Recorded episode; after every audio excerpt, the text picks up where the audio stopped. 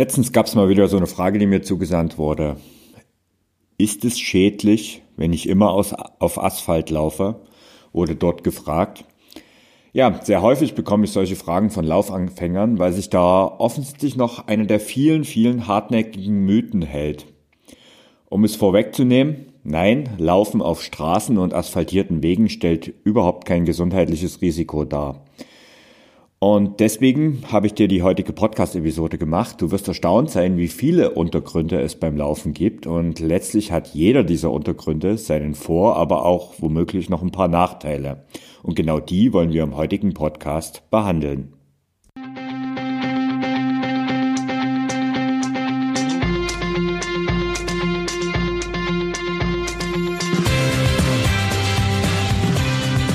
Endlich mehr Sport, der Podcast für Couch Potatoes und Gelegenheitssportler, die mehr Bewegung und Sport in ihr Leben bringen wollen. Ja, wie du eingangs gehört hast, ähm, gehöre ich nicht zu denen, die Laufen aus, auf Asphalt prinzipiell verteufelt. Seit ich 2008 von der Couch aufgestanden bin, war mein bevorzugter Laufuntergrund eigentlich immer Asphalt. Zum einen, weil ich damals in der Großstadt lebte und in der Großstadt die Möglichkeit für Läufe auf weicheren Böden eher sehr begrenzt sind und zum anderen, weil Laufen für mich deshalb ein so fantastischer Sport ist, weil man eigentlich immer und überall direkt starten kann. Da möchte ich mir einfach vorher keine Gedanken über Untergrund oder ähnliches machen müssen. Trotzdem genieße ich das Mehr an Abwechslung in meinem neuen Zuhause wo ich seit über zwei Jahren jetzt wohne und äh, laufe dort regelmäßig auf verschiedenen Untergründen. Ein Beispiel aus meiner letzten Trainingswoche. Gestartet bin ich zum Beispiel bei einem Lauf auf Asphalt. Das mache ich eigentlich immer, weil ich immer direkt vor meiner Haustür loslaufe. Und nach einiger Zeit lief ich dann auf einem geschotterten Waldweg, bevor es dann kurz wieder auf Asphalt und dann sogar auf richtig weichen Waldboden ging. Das ist diese Abwechslung, das ist dieses Gefühl in den Beinen, das hat mir echt gut getan und ja, diese Abwechslung taugt mir einfach voll. Und dementsprechend wollen wir doch jetzt mal uns anschauen, was es für verschiedene Untergründe gibt. Die drei häufigsten Untergründe beim Laufen sind zum einen Asphalt, zum anderen Schotter- und Kieswege und zum dritten eben Waldwege oder nennen wir es von mir aus Neudeutsch Trails. Beim Thema Asphalt ähm, muss ich sagen, wie gesagt, es ist ein ziemlicher Mythos, dass äh, Asphaltlaufen schlecht für die Gelenke ist. Denn im Gegenteil, für schnelle Läufe ist Asphalt zum Beispiel das Beste. Der harte Boden, der gibt dir direktes Feedback, sorgt aber auch dafür, dass deine Gelenke zum Beispiel stärker belastet werden. Und auch weil zum Beispiel die meisten Wettkämpfe auf Asphalt stattfinden, solltest du im Training eben auch mal auf Asphalt laufen. Wichtig beim Laufen auf Asphalt ist äh, ein guter funktionaler Laufschuh mit wirklich ausreichender Dämpfung. Und wie viel Dämpfung dabei ausreichend ist, das hängt natürlich von deiner Muskulatur, deinem Gewicht ab. Und ähm, ist deine Muskulatur gut ausgeprägt und trägst du nicht zu viel mit Gewicht mit dir rum, dann darf es auch ein wenig gedämpfter Laufschuh sein. Andernfalls sollte dein Laufschuh eben gut gedämpft sein. Also je schwerer du bist und je weniger Muskeln du hast, desto gedämpfter sollte der Laufschuh sein, wenn du auf Asphalt vorwiegend unterwegs ist. Wichtig ist, der Schuh, der sollte auch noch intakt sein und nicht zu viele Kilometer unter den Sohlen absolviert haben. Also schaut die Sohle zum Beispiel schon ziemlich in Mitleidenschaft gezogen aus, dann wird es auch in Sachen Dämpfung nicht anders ausschauen. Denn der Nachteil ist natürlich, dass man ähm, defekte Dämpfungen oder ja eingeschränkte Dämpfungen in deinem Laufschuh nicht sofort erkennen kann, wie man das zum Beispiel an Laufso äh, an Sohlen erkennt. Also, wie gesagt, es ist per se mit Sicherheit nicht so, dass äh, Laufen auf Asphalt schlecht für die Gelenke ist und ähm, im, im Gegenteil, also das ist ein klarer Vorteil ist, wenn du schnell unterwegs bist, ähm, dann ist Asphalt ein sehr gut geeigneter Untergrund. Und was auch noch ein klarer Vorteil vom Laufen auf Asphalt ist, ist, dass es nahezu kein Risiko des Umknickens gibt. Da kommen wir später noch drauf. Aber auf Asphalt ist eigentlich der Boden immer glatt und eben und dementsprechend gibt es eben kein Risiko des Umknickens. Nachteil natürlich, es gibt nahezu keine oder eigentlich überhaupt keine Dämpfung. Ähm, Im Gegensatz dazu, wenn du eben auf natürlichen Untergründen unterwegs bist. Ja, und dann kommen wir eigentlich auch schon zum zweiten Untergrund. Und das ist eigentlich fast noch der bevorzugte und am meist verbreiteste Untergrund bei Läufen. Das sind Schotter- oder Kieswege. Also die meisten Läufer laufen auf befestigten Schotterwegen oder eben Kieswegen. Und hier gibt es zum Beispiel im Gegensatz zu Asphalt bereits eine leichte Dämpfung und je nach Menge der losen Steinchen auf diesem äh, Untergrund ist der Untergrund trotzdem hart und fest. Für meine langen Läufe zum Beispiel ist es der ideale Untergrund. Also ich habe ein sehr beliebtes Laufrevier bei mir an der Isar entlang und dort ist es so, ähm, dass es dort wirklich einen sehr gut befestigten äh, Weg auf beiden Seiten der Isar gibt. Und ja, dort laufe ich eigentlich am liebsten. Ähm, das ist ein super Untergrund, der ist zwar hart, aber eben auch nicht zu hart. Und ähm, ja, da muss man dann auch in Sachen Laufschuhe nicht besonders viel beachten, denn da ist eigentlich nahezu jeder Laufschuh dafür geeignet. Also es gibt eigentlich keinen Laufschuh, also es sei denn auch außer irgendwelche speziellen Laufschuhe, zum Beispiel für Tatanbahnen, da kommen wir vielleicht später auch nochmal kurz dazu. Aber ansonsten gibt es eigentlich keinen Laufschuh, der auf solchen Schotter- oder Kieswegen nicht geeignet ist. Ähm, der Vorteil von diesen Schotterwegen ähm, ist halt, dass es eben mehr Dämpfung als auf Asphalt gibt. Ähm, der Nachteil ist, ähm, dass du aber bei jedem Auftreten leicht rutschst das heißt, äh, du trittst auf und rutschst eigentlich ein paar Millimeter, ein paar Zentimeter, naja, Zentimeter werden es nicht sein, aber eher ein paar Millimeter weg. Und das sorgt tatsächlich dafür, dass du einen höheren Kraftaufwand als beim Laufen auf Asphalt brauchst und dementsprechend auch das Laufen auf Schotter- oder Kieswegen ein Tick langsamer ist als auf Asphalt.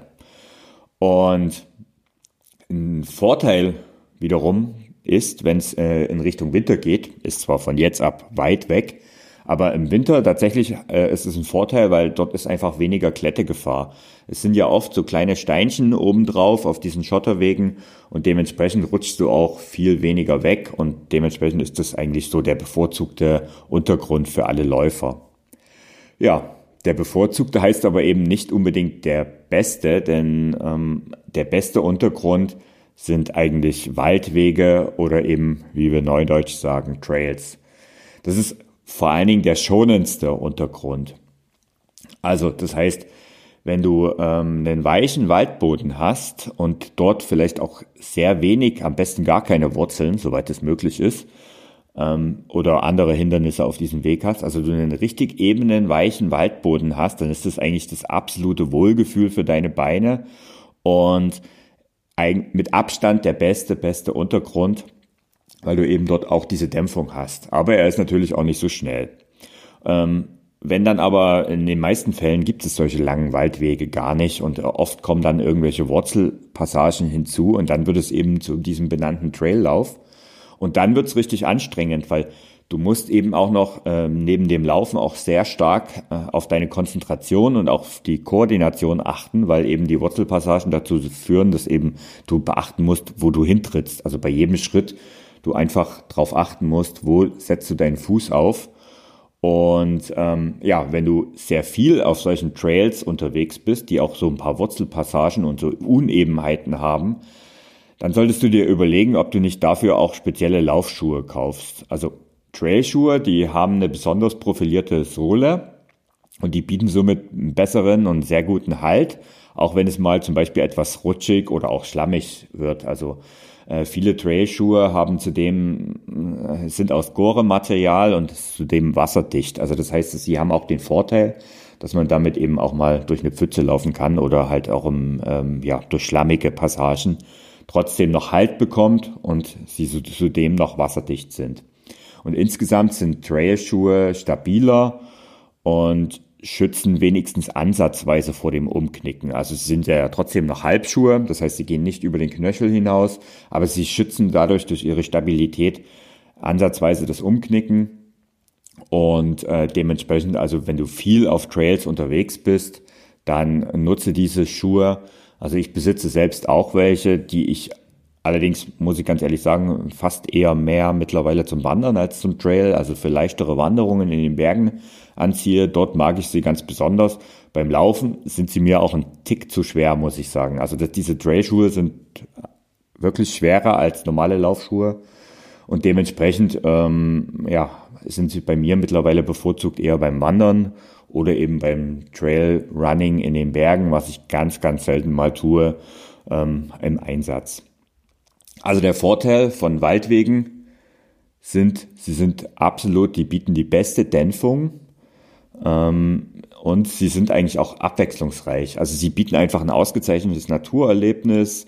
Sie brechen deinen Standard-Lauftrott, äh, wo du so meditativ vor dir hinläufst. Das funktioniert auf Trails nicht so richtig. Du musst immer voll konzentriert bleiben.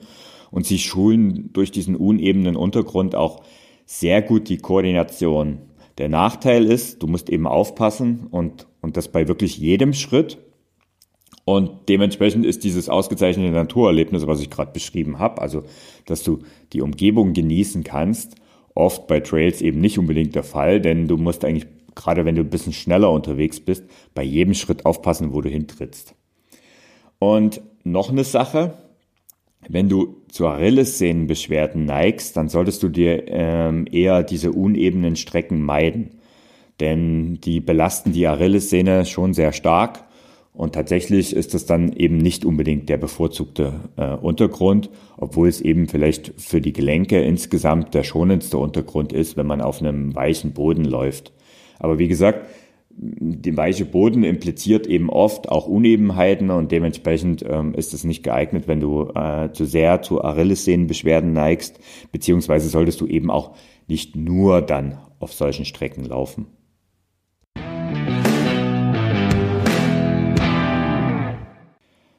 Das waren jetzt also die drei häufigsten Untergründe beim Laufen. Ich wiederhole sie nochmal. Also der häufigste ist eigentlich Schotter und Kieswege gefolgt von Asphalt und ähm, ja, Waldwegen. Das sind eigentlich so die häufigsten Untergründe, die die meisten von uns irgendwo auf ihren Laufstrecken vorfinden.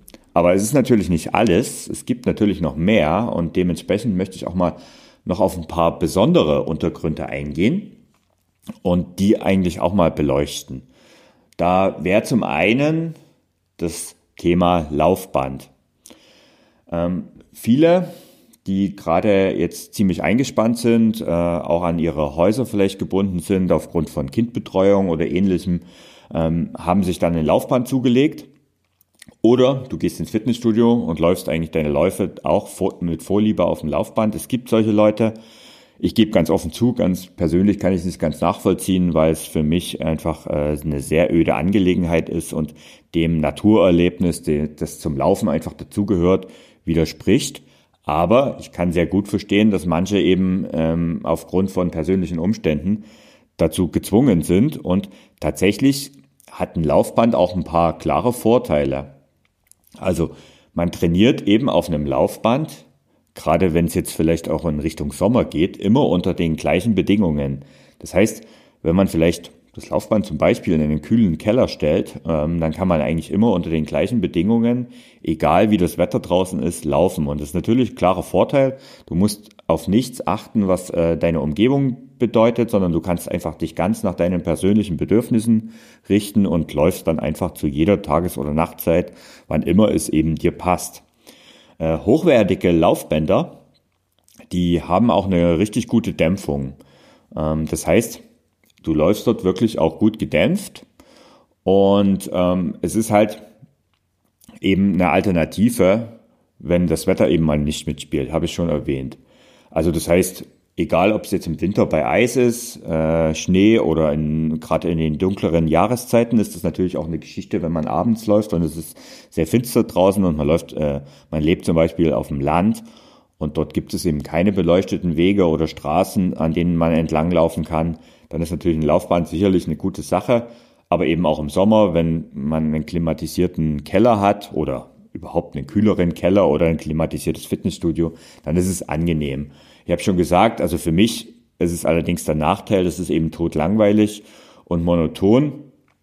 Ähm, ich empfinde es als total störend, dass man im Prinzip auf einem Laufband überhaupt nicht vorwärts kommt. Und es ist ja auch so, man läuft letztendlich auf der, Stre auf der Stelle.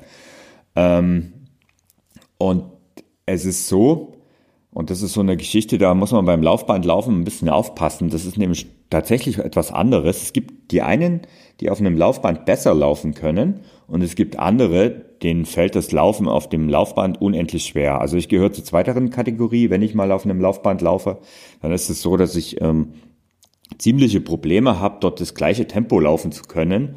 Oder wenn ich das gleiche Tempo wie draußen laufe, dann fühle ich mich deutlich angestrengter. Es, es hat unterschiedliche Ursachen. Andere berichten eben genau das Gegenteil davon. Ähm, es ist tatsächlich so, dass es etwas anderes ist, weil im Prinzip man drückt sich eben nicht nach vorne ab. Also das Einzige, was man beim Laufband machen muss, weil man muss ja im Prinzip, wenn man es jetzt mal ein bisschen übertreibt, muss man nur die Füße heben, weil alles andere macht das Band. Das heißt, wenn du deine Füße hebst, äh, gleitet das Band unter dir weg und dementsprechend brauchst du dich eigentlich nie nach vorne abzudrücken. Und das ist eben so ein Punkt, da muss man ein bisschen aufpassen und deswegen empfehlen auch viele, und das empfehle ich auch, wenn du auf dem Laufband läufst, dann solltest du bitte ähm, eine leichte Steigung einstellen, so dass du eben noch dich trotzdem so leicht nach vorne abdrücken musst. Das heißt, stell ruhig also mindestens ein Prozent bis 1,5, vielleicht auch zwei Prozent Steigung ein und dann simulierst du eigentlich am ehesten noch das Laufen draußen. Aber wie gesagt, es ist schon ein Unterschied, ob du auf dem Laufband läufst oder eben draußen. Also das ist Laufband, klar, unter bestimmten Bedingungen. Es ist halt eine Alternative. Meine Sache ist es nicht, aber wenn es für dich passt, warum denn nicht? Eine zweite Sache ist schon sehr spannend und vielleicht auch eher was für die Fortgeschrittenen. Ähm, bist du schon mal in einem Stadion gelaufen, also in einem Leichtathletikstadion? Also da gibt's ja diesen Untergrund, diesen Kunststoffbelag, Tartan genannt, also so eine Tartanbahn, ähm, ist eigentlich ein Klassiker unter leicht, in leicht, auf Leichtathletikstadien, also in modernen Stadien, in älteren findest du vielleicht auch noch so ein bisschen Asche, eine Aschebahn. Aber ich will jetzt mal speziell das Thema Tartanbahn ansprechen. Das ist ein Kunststoffbahn, also das ist ein Kunststoffuntergrund. Und wenn du die Möglichkeit hast, probier das mal aus. Also diese, diese Kunststoffbahn, die hat äh, besondere Eigenschaften und die ist eigentlich ein Garant für schnelle Zeiten. Nicht umsonst sind alle Leichtathletikveranstaltungen äh, im Stadion auf dieser Bahn und die sorgt wirklich dafür, dass du richtig flott laufen kannst, weil sie eben so eine Mischung aus leichter Dämpfung, aber auch guten Abdruckeigenschaften hat. Und ähm, ja, diese gute Dämpfungseigenschaften von dem Kunststoff, die bietet äh, dadurch bietet sich eben an, auf der Laufbahn zum Beispiel Intervalltraining zu machen. Du musst dich um nichts kümmern. Es ist eigentlich eine überschaubare 400 Meter Runde in den meisten Fällen. Und dieser Kunststoffboden bietet eigentlich genau die richtige Eigenschaften. Es gibt absolut keine Unebenheiten, so dass du immer in, unter gleichen Bedingungen dein Training absolvieren kannst. Und das ist für richtig kurze Intervalle und vielleicht auch für Sprints der perfekte Untergrund. Der Nachteil ist natürlich, dass du so eine 400 Meter Runde, wenn du da längere Läufe auf, äh, in so einem Stadion machst, schnell langweilig wird. Naja, und ehrlich gesagt, wer hat schon so eine Tatanbahn zur Verfügung? Also tatsächlich gibt es viele, die haben das nicht. Auch bei mir, also mir, mir ist jetzt in meiner Umgebung keine öffentlich zugängliche Tatanbahn bekannt. Ähm, zumindest nicht in der näheren Umgebung. Ich weiß, ein paar äh, sind etwas weiter weg und dort könnte man auch laufen. Also in München gibt es zum Beispiel so eine wo man die auch öffentlich zugänglich sind. Ansonsten gibt, gilt vielleicht auch mal den Platzmeister zu fragen, wenn man in kleinerer Gemeinde äh, wohnt und oft erlaubt man dann einfach auch den, den Läufern dort sein Training durchzuführen. Fragen hilft immer. Und äh, ja, probier's mal aus. Ist tatsächlich mal eine interessante Abwechslung und es ist eine interessante Erfahrung, mal auf Tatanbahnen zu äh, trainieren. Ja, es gibt aber ja natürlich noch ein paar mehr spezielle Untergründe. Und ähm, zwei Sachen, also zwei möchte ich mal noch ansprechen. Und einer davon ist Sand. Es geht jetzt Richtung Sommer. Die einen oder anderen fahren, obwohl es ja dieses Jahr etwas eingeschränkt ist, aber trotzdem ans Meer, sei es an Nordsee oder Ostsee. Und welcher Läufer träumt eigentlich nicht davon, im Urlaub am Meer einmal elegant am Strand entlang zu joggen, wie man es zum Beispiel aus einigen Werbungen äh, kennt? Aus eigener Erfahrung kann ich dir sagen, das ist eine ganz schön anstrengende Angelegenheit. Und wenn der Sand zu weich und zu locker ist, ist es auch eher nervig als angenehm. So schön so eine Umgebung am Strand auch ist. Wenn ich am Strand mal laufe, dann laufe ich daher immer sehr nah am Wasser. Also möglichst da, wo der Sand richtig schön hart ist. Ähm, Weil es ist nämlich auch so, wenn der Sand zu weich ist, dann drohen aufgrund dieser anstrengenden Angelegenheit auch ziemlich schnell Überlastungserscheinungen. Und das gilt vor allen Dingen, das ist übrigens auf allen Untergründen so, so wenn äh, erst recht, wenn du barfuß läufst. Also Barfußlaufen ist ja grundsätzlich eine angenehme und vor allen Dingen auch sehr gesunde Sache, aber eben nur in kleinen Dosen und es will vor allen Dingen auch richtig gut erlernt werden. Ähm, ich will jetzt gar nicht das große Thema Barfußlaufschuhe aufnehmen, vielleicht ein paar kurze Worte dazu, weil viele äh, schwören auf diese Barfußlaufschuhe oder würden das gerne mal ausprobieren, weil sie es eben gehört haben, dass es besonders gesund ist und so weiter. Ich bin da ein bisschen skeptisch. Grundsätzlich finde ich das eine, schon eine gute Sache und kann man machen, klar.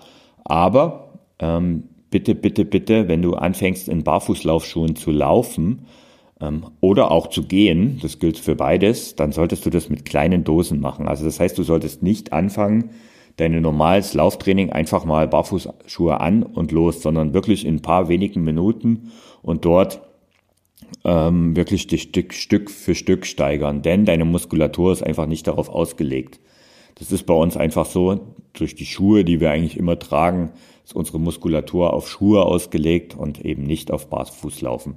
Und wie gesagt, auf Sand merkt man das ganz besonders, weil du dort einfach ähm, ja, tiefer einsinkst und das ist eine richtig an, äh, anstrengende Angelegenheit. Das gilt vor allen Dingen übrigens auch für die Achillessehne in etwas besser und eine bessere Alternative und tatsächlich die auch vielleicht der ein oder andere auch mehr die Möglichkeit hat, ist Gras. Also wenn du schon barfuß laufen willst, dann geht es, geht es am, auf Gras am besten. Und wenn du die Gelegenheit hast, auf einer schönen Wiese barfuß zu laufen, dann kann ich das nur empfehlen, dann tu es. Also eine gute Gelegenheit. Ich habe vor uns das Thema Tatanbahn und Leichtathletikbahn angesprochen.